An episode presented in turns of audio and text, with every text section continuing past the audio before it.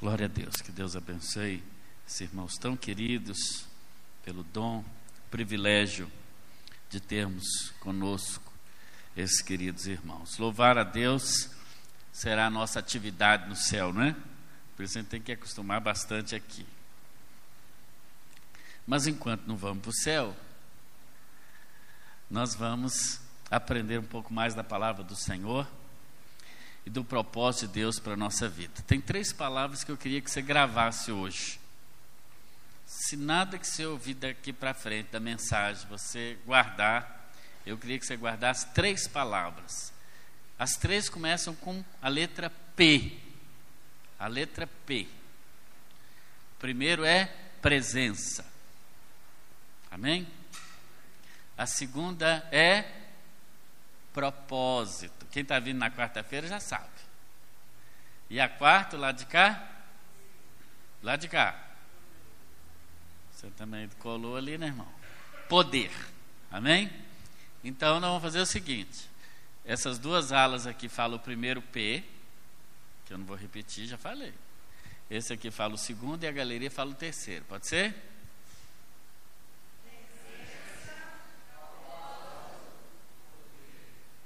O poder está meio fraco, não está? Mas tá bom. Até o final eles vão sair daqui cheio de poder, amém? Presença, propósito e poder. Essas três palavras eu queria que você lembrasse de sair daqui hoje. Né?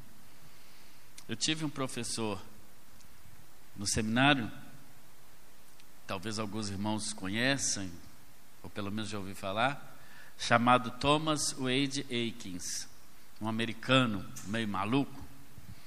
E ele, quem, quem conhece o pastor Thomas já viu várias pessoas. E ele é daqueles americanos doido mesmo. Mas ele é doido por Jesus. Eu não conheço o maior evangelista que o pastor Thomas. Nossas aulas, é, na aula dele, que era aula de evangelismo, ou se tirava 100 ou tirava zero, não tinha meio termo. E a prova Geralmente ele chegava, né? Quem conhece o seminário em Belo Horizonte está lá na, no alto da floresta, né? No Colégio Batista. Então a prova não era papel, não era caneta, não era nada escrito. Ele pegava os alunos, descia a rua Varginha, que depois que passa o, a passarela vira a rua Rio de Janeiro, até chegar na Praça 7. E na Praça 7 ele já tinha lá tudo montado, o seu carro com o filme que ele passava, uma pintura que ele fazia e ali a gente ia para lá para evangelizar. A aula era evangelismo, então a gente tinha que evangelizar e a prova era ganhar uma, pelo menos uma pessoa para Jesus. e você tinha que se virar. E aí tinha toda aquela a, aquela coisa que a gente decorava, né? Para falar, se você, pastor Pedro já fez esse também. Né? O pastor Alencar já fez. Se você morresse hoje, você tem certeza que vai para o céu?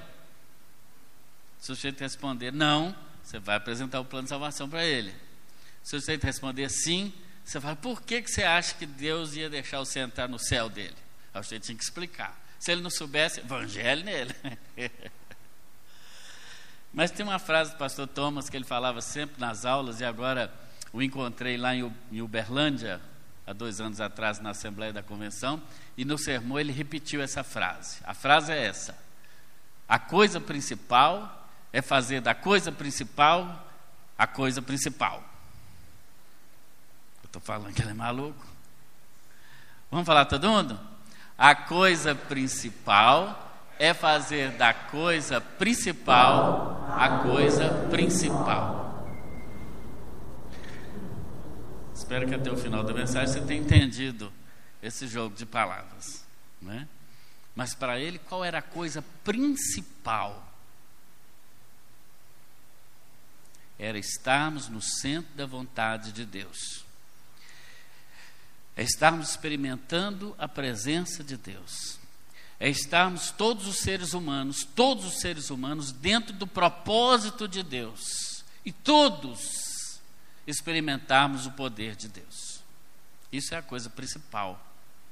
Ou seja, para experimentar tudo isso, é necessário que a pessoa tenha recebido Jesus Cristo como seu único e suficiente Salvador pessoal. É assim que nós entendemos. Só tem a vida plena e só tem uma vida com sentido. E só de fato vive plenamente de acordo com a boa, perfeita e agradável vontade de Deus aquelas pessoas que já entregaram suas vidas a Jesus. Isso é a coisa principal. A coisa principal nesse mundo não é você estudar numa boa faculdade, passar no Enem na melhor faculdade, não é você se casar, não é você ter filhos, ter casa, dinheiro, nada disso. A coisa principal, e se você passou por essa existência, não adianta nada que você tenha tido todas essas coisas, se você não teve uma experiência com Cristo, não entregou sua vida a Jesus, não teve o seu nome escrito no livro da vida, você não fez a coisa principal que se esperava de você. Por isso, a coisa principal da sua vida é fazer da coisa principal que Deus tem para você, o propósito, a presença e o poder dele, fazer disso a coisa principal na sua vida. Amém ou não? E na história bíblica, nós encontramos muitas pessoas que tiveram encontros com Jesus. E nesse mês de novembro quero pegar alguns desses encontros com Jesus. Nos domingos à noite, nós estamos pensando nesses encontros. Em pessoas que depois do encontro com Cristo, entenderam que a coisa principal da vida delas era se entregar completamente a Jesus para experimentar da sua presença, do seu propósito e do seu poder. E temos a história da, dessa família que morava em Betânia, uma família diferente das outras. Né? Hoje em dia fala-se muito de famílias é, que são diferentes, né? vários é, constituições de família que não obedecem necessariamente aquela ordem pai, mãe, filhinhos, mas isso não é desde hoje. E não quer dizer que uma família que não siga esse padrão, pai, mãe, filhos, seja uma família disfuncional. Não, absolutamente não. É uma família. E se é uma família que tem Jesus, independente de como ela se constitua, se é avó criando de neto ou de bisneto, se é pai e filho para lá e mãe para cá, mesmo não pode não ser o ideal de Deus, mas se Jesus está presente nessa família, então é uma família funcional, é uma família abençoada. Essa família de Betânia, por exemplo, ela era formada de três irmãos: Marta, Maria e Lázaro. E parece que tinha um PG na casa deles, viu, Israelzinho? Um PG igual aquele seu lá. É. E parece que aqui nesse capítulo 10 do Evangelho de Lucas, Jesus foi lá para esse PG, para essa célula na casa desta família. E nós podemos registrar rapidamente pelo menos três vezes em que Jesus esteve reunido com essa família. Um momento do cotidiano, é esse de Lucas capítulo 10, um momento de uma tragédia que aconteceu naquela família, João capítulo 11, depois nós vamos para lá, e um momento de festa, João capítulo 12. E nessas três ocasiões, os três componentes dessa família se manifestam em relação a Jesus, que talvez pode nos ensinar alguma coisa nessa noite sobre a nossa relação conosco mesmo, a nossa relação com o mundo e a nossa relação com Deus. E isso é que realmente pode trazer todo o sentido para a nossa vida ou não. A primeira personagem desta história é Marta. Marta. E Marta vai nos ensinar, Isabel, que o mais, a coisa principal é reconhecer e aproveitar da presença de Jesus em nossa vida. Jesus está presente aqui, amém? Vocês estão sentindo ele aqui? Amém. Só de ouvir uma música dessa, né? Senhor, eis-me aqui. Essa música dá até vontade de voar, né? Pô, como águia, né? A gente até chora. Podia até ir embora, mas vocês têm que ficar para me escutar mais um bocado, né? Mas mesmo que a gente não sentisse, mesmo que você não sentisse nada, você está doida para acabar para você ir embora. Ver o seu time que perdeu, que ganhou lá. Ainda que você não sentisse nada, a palavra de Deus diz, é Jesus que diz: onde estiverem dois ou três reunidos em meu nome, aí estou eu. Para Jesus estar presente, você não precisa sentir que Ele está presente. O ideal fosse que você sentisse, mas não precisa, porque Ele está presente. Então, Marta vai nos ensinar isso, que o mais importante é aproveitarmos a presença de Jesus. Ela vai nos ensinar, pelo anti-exemplo, ou pelo exemplo contrário, isso. No, no livro que lemos de Lucas 10, nós vemos que Jesus chega àquela casa, não é? Parece que ele, ele passa ali, talvez para tomar uma refeição ou descansar um pouco. O fato é que ele fica hospedado na sua casa. Que privilégio, hein? Que privilégio. Ter Jesus na nossa casa. Parece que aquela casa em Betânia era uma casa onde Jesus sempre passava por lá.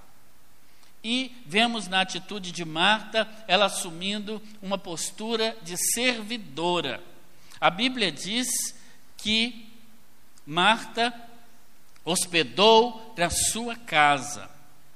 E diz também no verso 40 que ela agitava-se de um lado para o outro, ocupada que estava com muitos serviços. Talvez a lição que Marta vai nos dar é essa: que no dia a dia, no cotidiano da vida dela, ela era uma servidora de Jesus. Mas era uma servidora um tanto quanto ansiosa. Talvez o lema de Marta seria essa: faça algo para Jesus. Talvez Marta representasse aqueles que pensam que Jesus tem mais prazer em que nós possamos servi-lo do que aproveitar da sua presença. Há pessoas muito operosas na obra de Deus e damos graças a Deus por isso. Esses irmãos, para tocar aqui tão bonito assim, eles não chegaram aqui hoje, encontraram por acaso, falaram: vamos tocar um negócio lá? Vamos. Aquela da asa que voa, aquela, vamos lá. Não é assim. Com certeza não. Tudo, você viu que é tudo, até os, as paradinhas, está tudo certinho. Tchum, tchum, tchum, tchum. Aí o outro Pode ficar, tchan, para para lá. Né? Tem aquele irmão com aquele instrumento ali. Que instrumento bonito que é esse, gente? Né? Dão, dão, dão, dão, dão, dão, dão, dão. É importante. Aqueles que se preparam, aqueles que servem ao Senhor. Mas uma coisa é importante: não podemos deixar que o serviço, mesmo o serviço a Jesus, roube a alegria de estar na presença de Jesus. Ela estava muito agitada, muito ocupada, isso não é problema. Aliás, se não fosse as martas nas igrejas e nos ministérios, talvez nada acontecesse, né? Mas é fato também que muitas vezes nos envolvemos, nos enrolamos com a obra de Deus, que esquecemos de nos alimentarmos do Deus da obra agora participando há duas semanas do retiro de pastores, não é? Lá em Betim. Esteve lá nos falando o pastor Josué Valandro, né? Pastor Batista, foi nosso vizinho aqui em Patinga, meu amigo pessoal. E hoje pastoreia uma das maiores igrejas batistas do Brasil, a Igreja Batista Atitude, que é da Convenção Batista Brasileira, na cidade do Rio de Janeiro, com várias é, outras unidades, né? congregações pelo Brasil afora, inclusive em Belo Horizonte. E ele dizia na sua palestra que uma pesquisa feita nos Estados Unidos dá conta que 90% dos pastores leem a Bíblia só para preparar sermão. É muita, é muita coisa. É verdade que na minha época de seminarista, eu não lia muito a Bíblia, não, porque eu já falava assim, eu já leio tanto lá no seminário, né? Você analisava a Bíblia na língua original. Viu, pastor Alencar? Na língua original, hebraico e grego, falava, isso aqui já estou tirando de letra. Mas não pode. O fato de trabalharmos para Jesus não pode nos privar de aproveitarmos da presença de Jesus. E mais ainda, muitas vezes aquelas pessoas que estão focadas tanto no serviço e no fazer, elas, por não aproveitarem a presença de Jesus, elas também cobram, ou elas também realmente olham para aqueles que servem a Jesus, como é o caso de Maria, que estava sentada aos pés de Jesus, e se irritam com eles. E é, é o caso dela, ela vira para a própria visita, isso mostra a proximidade que eles tinham de amizade, e diz: Senhor, Senhor, o senhor não está vendo que eu estou servindo sozinha? Como a minha irmã tem deixado que eu fique a servir sozinho? Ou seja, além de não aproveitarmos da presença de Jesus, de estarmos aos seus pés, Marta vai nos ensinar também que nós, muitas vezes, somos juízes dos outros com a nossa atitude. Ah, eu fiz tudo sozinho, ninguém me reconheceu. Não saiu nenhuma nota no boletim com o meu nome. Verdade, as pessoas que trabalham no reino precisam sim ser reconhecidas. Mas se não for, não foi. Você não precisa cobrar do outro porque ele não fez. Faça para o Senhor. Faça para o Senhor. Aproveite da presença dele. Porque, na verdade, irmãos, nós nunca seremos recompensados na medida que nós esperamos que sejamos. Ninguém. No relato de João 11, os irmãos conhecem também, é quando Jesus sabe da notícia de que Lázaro havia morrido. E ele então, de onde ele estava, demora quatro dias para chegar até Betânia. E é interessante que a atitude de Marta também aqui quando ela sabe que Jesus está chegando, a Bíblia diz em João capítulo 11, versículo 21, se você quiser abrir, se quiser deixar aberto desses três textos, Lucas 10, João 11 e João 12. Qual que é a atitude de Marta na tragédia? Ela chega para Jesus, ela sai correndo para encontrar com Jesus, mas ela diz assim: se o Senhor estivesse aqui, meu irmão não teria morrido. Ela agora julga o próprio Jesus. Eu disse, por que, o senhor não estava aqui na hora que eu precisava?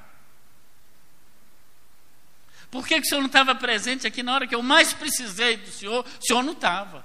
E se o senhor tivesse aqui, ele não teria morrido. Porque ela tinha visto, certamente, muitas pessoas serem curadas por Jesus. Mas talvez na cabeça dela ela pensasse, agora ele morreu, agora não tem mais jeito. Porque curar alguém pode até ser que esse Jesus curasse, mas ressuscitar já vai difícil. Ele não vai fazer isso ela traz uma reprimenda sobre a pessoa de Jesus, dizendo: se o Senhor estivesse aqui, meu irmão não teria morrido. Ela está centrada no fazer. O Senhor precisava fazer alguma coisa. E geralmente, quando nós fazemos alguma coisa para alguém, nós esperamos em troca. Já diz isso Gary Chapman no livro maravilhoso, inclusive, As Cinco Linguagens do Amor. E diz que aquele então que tem uma determinada linguagem, por exemplo, dar presentes, ele quer o quê? Receber presentes.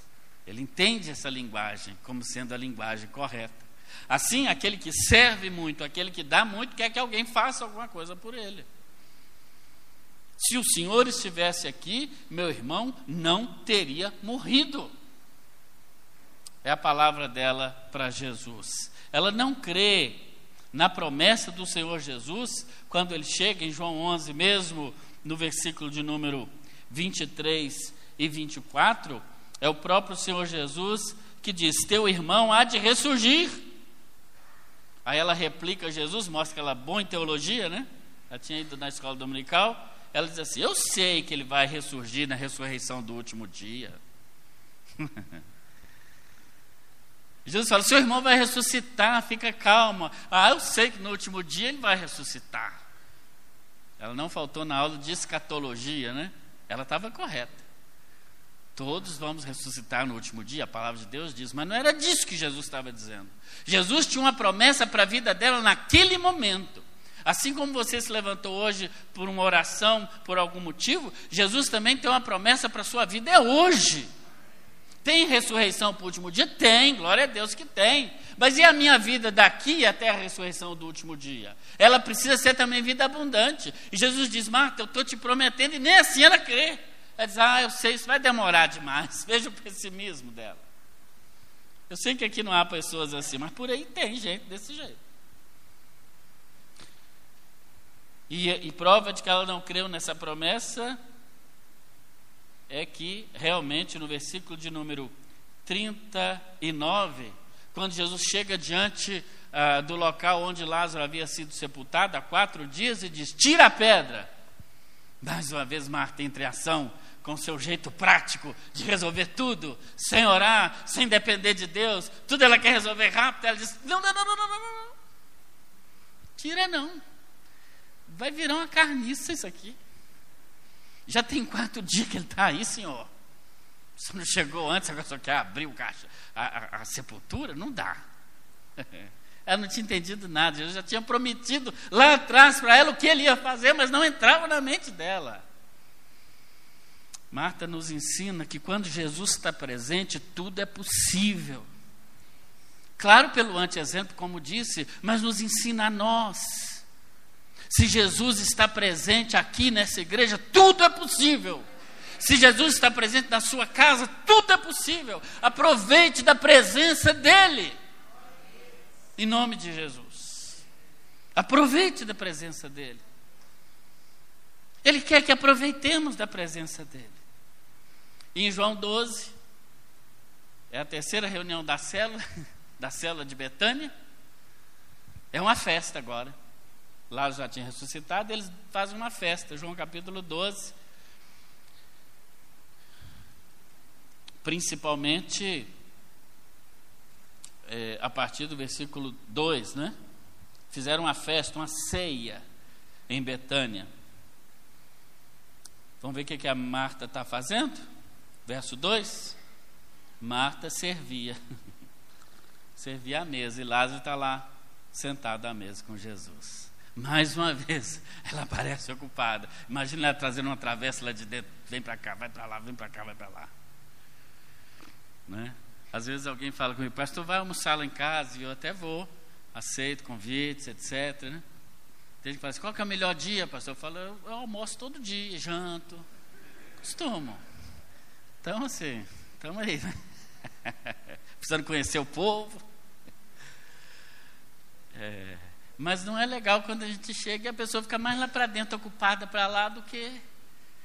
Seria melhor que ela servisse uma bolacha, um, um tanguezinho, daquele que você joga na até aquela forma. Que ele já desce para o esôfago, colorindo tudo. Mas sentar ali, bater papo, conversar, como é que eu aceitei Jesus, como é que é meu casamento, como é que eu conheci fulano, isso não tem melhor coisa. Pastor gosta disso, escutar. Por falar. Jesus também gosta.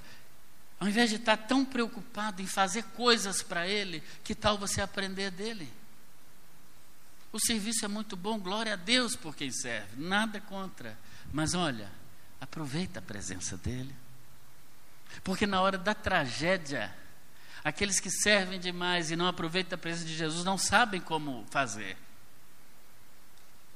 Na hora que a tragédia bate a porta, não consegue ver nada de novo no ar. A segunda personagem é Maria. Maria vai nos ensinar que a coisa principal é entender, discernir e cumprir o propósito de Jesus. No dia a dia, na célula de Lucas 10, nós encontramos Maria aos pés do Senhor Jesus, Marta ansiosa para lá e para cá, e Maria aos pés de Jesus. Dá uma ideia que parece que ela era meio preguiçosa, né? Mas toda casa tem uma irmã que é mais operosa e outra mais preguiçosa, ou não? Só lá em casa mesmo. E na casa da minha esposa. Ah, não, não. Esqueci que meu sogro está aqui. Não. As filhas dele é tudo, cada uma mais abençoada que a outra.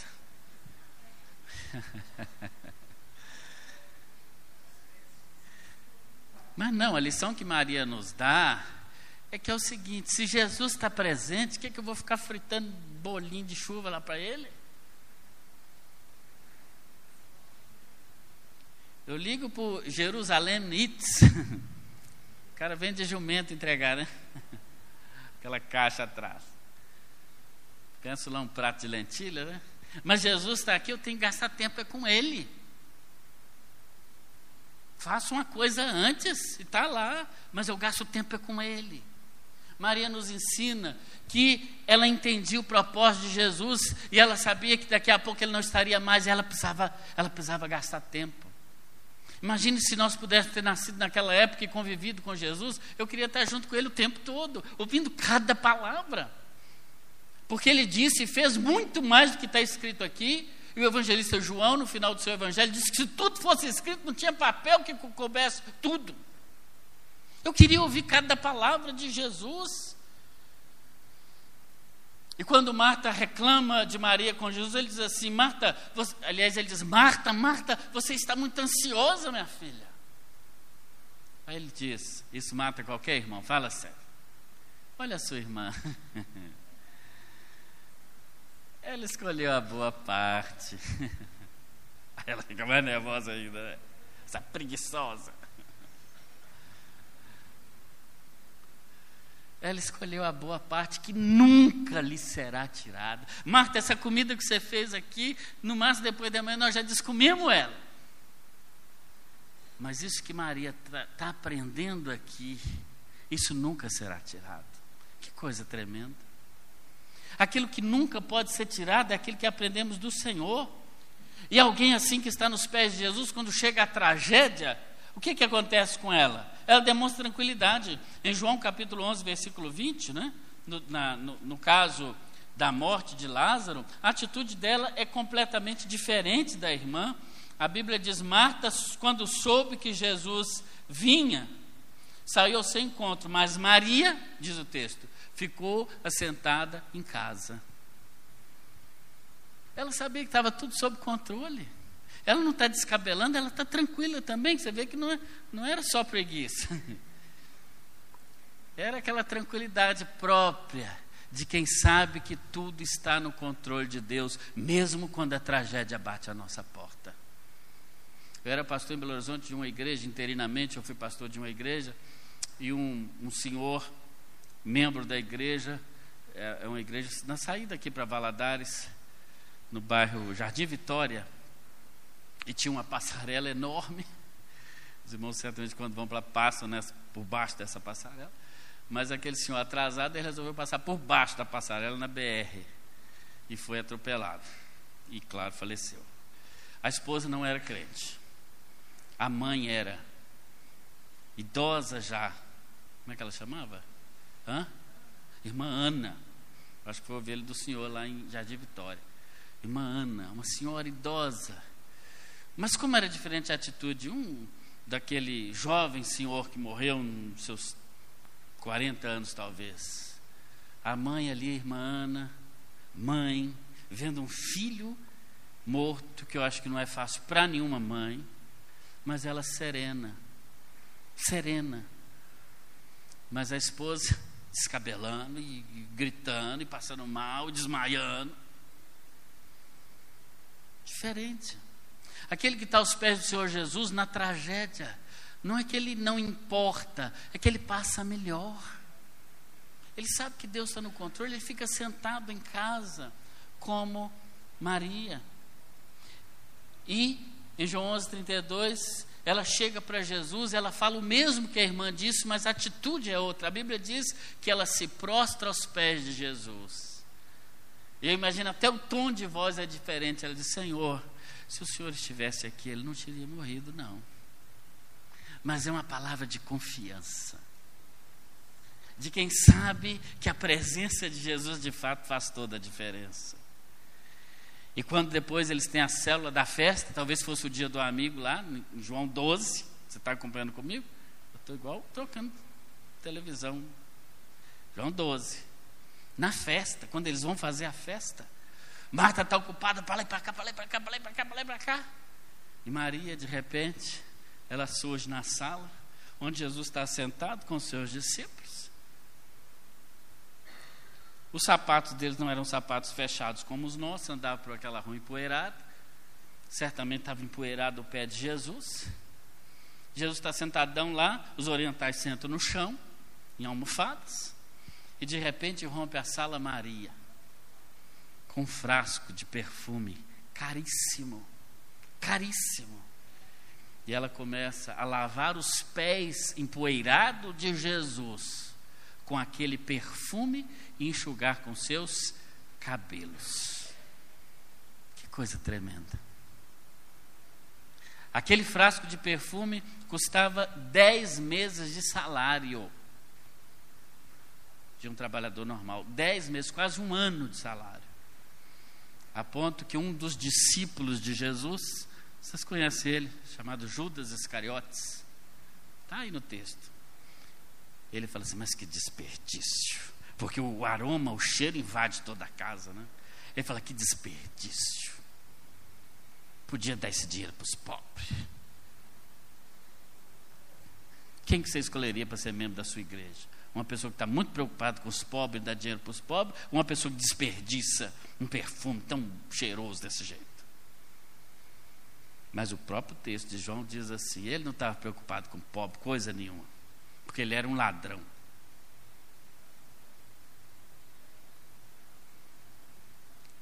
Mas Jesus diz assim: olha, os pobres vocês vão ter sempre pobres. Vocês estão preocupados com pobre? Olha aqui para mim, irmão. Você sabia disso? Pobre sempre vai ter no mundo. É. Então, preocupa com os pobres. Vai para ser. Mas Jesus, ele sabia que dali a pouco ele seria retirado. Ele diz: Ela está ungindo o meu corpo para a sepultura. Como Maria tinha consciência do que era importante e ela dá algo caro. Aquela que sabia escolher a melhor parte é também aquela que sabe dar o melhor para o Senhor Jesus. Ela tira o melhor, ela não tira do que está sobrando. Ela não chega com um Rexona e dá uma espirrada, não. Ela joga o, o, o perfume cheiroso. Né? E tem uma frase muito interessante, que é aquela que diz assim, eu acho que é depois disso. Um vaso quebrado e um perfume caro derramado mexem com o bolso e pensamento dos homens. Mas uma vida quebrantada e um ser contrito move o coração de Deus. Para além daquele ato que ela fazia, estava o seu coração quebrantado na presença do Senhor. Mas para encerrar, há um terceiro interessante personagem nessa história. É Lázaro. Lembrar que esse Lázaro não é aquele Lázaro da parábola de que Jesus contou. Aquele é uma figura, né? Fictícia. Aqui não, é um personagem, uma pessoa que existiu. Se, Maria nos, se Marta nos ensina sobre a importância da presença de Jesus e Maria do propósito, em Lázaro vamos entender e reconhecer que a coisa principal é também experimentarmos o poder de Jesus. O Lázaro é o irmão morto, né? No dia a dia, no cotidiano, eu até botei assim, ele estava morto antes de morrer. Lá em Lucas ele nem aparece na história. Jesus entra na casa, almoça e tudo, e o Lázaro nem aparece naquela célula. Não sei se ele ficou no quarto, tem gente que assim, o dia do PG ele fica trancado no quarto, né? Eu até fiquei no dia que foi lá em casa, porque era dos jovens e tal, né? Mas na hora da comida eu apareci lá para comer o negócio. Mas às vezes tem pessoas que não querem participar mesmo, não querem fazer de jeito nenhum. É, o, Lázaro, o Lázaro talvez fosse assim. Ele não aparece. Ele é um cara que está morto antes de morrer, ele já não faz falta nenhuma. Né? Tem gente que é assim, acha que não faz diferença na vida de ninguém. Tem gente que é assim, está vivendo nesse mundo uma vida sem sentido, sem nada, e tá igual, igual aquela música lá, deixa a vida me levar, né? Deixa a vida me levar. Essa não pode cantar aqui não, tá irmão? Vai levar, vai deixando a vida levar, como quem vai descendo rio abaixo, né? Rio abaixo, gente, qualquer coisa leva, água leva qualquer coisa, até botina velha, para não falar outras coisas que desce também. Nós somos chamados para fazer diferença. Eu acho que você já passou isso pela cabeça, né? Já passou isso pela cabeça, sua cabeça, ou só eu que sou meio doido? Mas eu queria, eu queria ver o dia do meu velório. Queria ver quem vai. O pastor Pedro? Se eu estiver lá, você faz uma oração boa lá. E eu falo, pode chorar, gente. Tem gente que fala, não chora, não, eu quero que chora. Chora muito. Vou chorar e muito. Não acho ruim, não. Em vez de mandar flor, chora. A gente queria ver, não queria? Ver quem vai, como é que vai ser. Mas não vê não, tá, irmão? Não vê não. Parece que tem gente que é assim. Ele quer saber se depois de morrer ele vai fazer falta. Irmão, marca sua vida agora em nome de Jesus. Faça falta hoje para alguém e com certeza você faz falta. Lázaro fazia tanta falta que a Bíblia diz que o próprio Jesus saiu de onde estava e foi lá onde ele estava. E quando Jesus chega em João 11,35, a Bíblia diz que ele chora. As irmãs dele também se preocupavam com ele, talvez não demonstraram isso em vida. Mas o fato é que Lázaro é aquele sujeito morto. Talvez sentisse que sua vida fosse sem sentido. Eu já estou caminhando para o final. Mas, até para aqueles que parecem que estão mortos, que não faz diferença na vida, Jesus tem surpresa. Jesus, chega e, como eu já disse, ele manda tirar a pedra. Aquela pedra era exatamente a a barreira que havia entre a morte e a vida. E Lázaro, então, mesmo na tragédia, ele se torna um testemunho vivo do poder de Deus. Um testemunho vivo do poder de Deus. Jesus chega e quando tiram a pedra, Jesus brada com grande voz: Lázaro, vem para fora. E alguém já disse que ele disse Lázaro, porque se ele só dissesse vem para fora, ia sair os defuntos tudo lá de dentro. Que a ordem de Jesus é ordem de Jesus. Amém não? Aí ele diz: Lázaro, vem para fora. E é interessante as traduções mais antigas aí desse versículo 44, né? Diz assim: e o defunto saiu. e o defunto saiu. Ô, oh, benção, né? Na palavra de Jesus, até o defunto sai. Amém, irmão José? Até o defunto sai lá de dentro. Talvez ele saia de lá, onde eu estou, quem que eu sou, todo enrolado, com uma múmia paralítica, andando. Começa, aí Jesus fala, desliga ele aí, tira, tira essas cordas dele aí, deixa ele. Aí tira as cordas, não sei onde ele vai, ele sai andando, igual um zumbi para lá. Jesus é especialista em transformar pessoas que pensam que não são nada pessoas que pensam que não faz falta para ninguém, pessoas que estão mortas espiritualmente, sem possibilidade, às vezes, de ver coisas grandes na sua vida que Deus tem. Jesus é especialista em chegar e dizer: vem para fora, porque agora você vai viver uma vida completamente nova e transformada. Lázaro nos ensina isso, que Jesus quer demonstrar conosco o seu poder.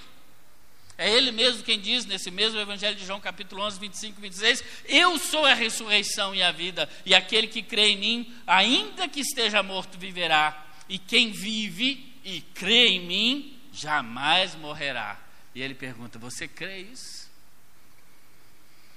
E é interessante que no episódio da festa, em João 12, Lázaro está aqui à mesa.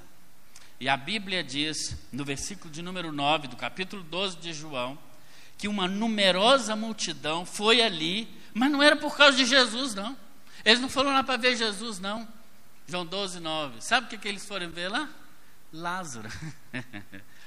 Eles foram ver Lázaro, o cara que tinha sido morto e agora estava vivo.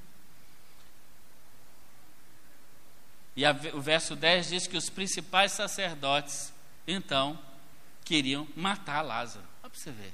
Os religiosos queriam matar Lázaro. E o povo queria vê-lo. O que, que isso nos comunica, irmãos? Que a sua vida, ela pode ser instrumento também, depois de você experimentar o poder de Deus, a sua vida pode ser instrumento para levar outros a Deus. Porque o versículo 11 do capítulo 12 de João diz que muitas pessoas foram, viram Lázaro ressuscitado e creram. Ou seja, uma decisão que você tomar por Jesus hoje pode mudar a sua vida e da sua descendência todinha. daqui para frente, porque o Senhor trabalha a longo prazo, no nome do Senhor Jesus. Portanto, queridos, a coisa principal é desfrutar da presença de Jesus. Desfrutar da presença de Jesus.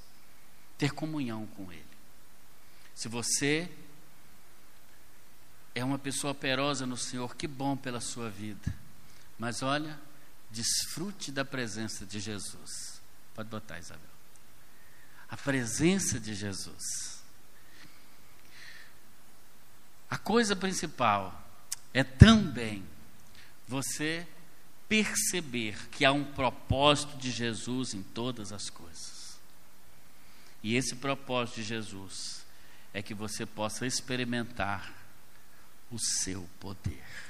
Eu queria que você abaixasse sua cabeça agora, porque eu não sei com quem que você se identifica nessa história. Se com Marta, aquela moça operosa, você que às vezes faz tantas coisas para Deus, para Jesus, mas está deixando de lado a coisa principal. E a coisa principal é fazer a coisa principal. E a coisa principal é aproveitar a presença de Jesus. Gaste mais tempo com o Senhor na sua vida devocional. Talvez você se identifique com Maria, glória a Deus por isso.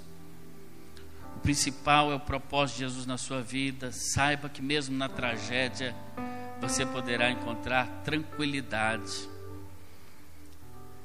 Maria nos ensina que nós devemos dar o melhor para o Senhor, não o que sobrar, mas aquilo que é mais precioso. Ela entra para a história como aquela que escolheu a melhor parte, mas também como aquela que deu a melhor parte. Mas talvez alguns aqui hoje à noite sejam como Lázaro, Talvez sintam que estão perdidos, até mesmo mortos espiritualmente. Talvez tenham pensado que não são tão importantes assim, que ninguém se interessa. Talvez tenham pensado que sua vida não tem sentido. Tem buscado talvez preencher o vazio especial com tantas coisas na vida afetiva, na vida intelectual essas coisas são importantes, mas não são a coisa principal. A coisa principal que Jesus quer te dar hoje é vida e vida em abundância. Tem pessoas aqui que parece que já estão mortas, mesmo estando vivas. Estão vivas fisicamente, mas talvez mortas espiritualmente, porque perderam os sonhos, não tem mais sonhos da vida, não tem alegria, parece que a vida está preta e branca. Parece até que já morreu, como diz o outro, só esqueceu de cair. Mas eu quero dizer a você hoje à noite: Jesus está aqui. Ele está aqui porque Ele garantiu que estaria. Eu quero dizer a você, no nome de Jesus, que além dele estar aqui, Ele tem um propósito para a sua vida. Talvez você não está fazendo a coisa principal que Ele quer que você faça. Ele tem um propósito em tudo, tudo, tudo, tudo. E Ele quer demonstrar a você o poder dele. Dá, um, dá uma oportunidade para Ele.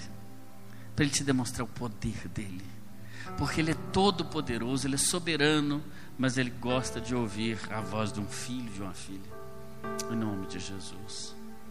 Há pessoas aqui hoje à noite que querem entregar sua vida a Jesus.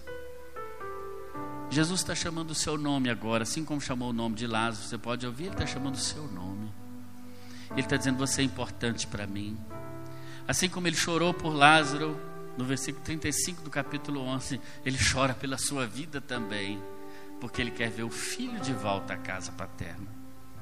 Ele está chamando seu nome agora, dizendo: Vem para cá, vem para os meus braços. Ele quer te desligar de toda a amarra, de toda coisa que tem te impedido de servir a Ele.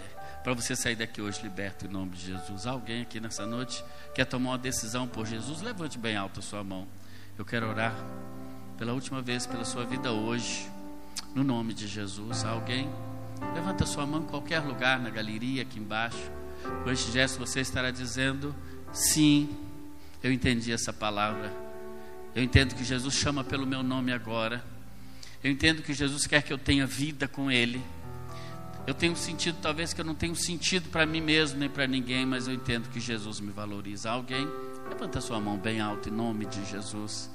Eu não quero ser insistente, nem passar do horário, mas eu preciso te dar essa oportunidade, porque talvez você pode não tê-la novamente. Alguém aqui hoje à noite que quer entregar sua vida a Jesus, levante bem alto a sua mão, eu quero orar por você. Quero te apresentar ao Senhor, Ele já te conhece, mas Ele está te chamando hoje à noite, chamando o seu nome, dizendo: Vem. Qualquer pessoa, um senhor, uma senhora, um jovem, uma jovem, um adolescente, uma criança, qualquer pessoa. Alguém? Alguém? Qualquer pessoa. Quero orar pela sua vida hoje, no nome de Jesus. Talvez você, meu irmão, minha irmã, operoso, operosa, pessoa de Deus, mas você sente a necessidade de estar mais aos pés do Senhor Jesus, está aproveitando melhor o tempo com Ele. É o momento seu também com Ele agora. Dizer, Senhor, eu quero fazer com o Senhor um novo concerto. Eu quero fazer com o Senhor um novo contrato. Eu quero gastar mais tempo contigo. Faça no seu coração esse propósito. Em nome de Jesus. Pai querido, muito obrigado pela tua palavra bendita. O Deus que serve de exortação, de alerta, de ânimo para as nossas vidas.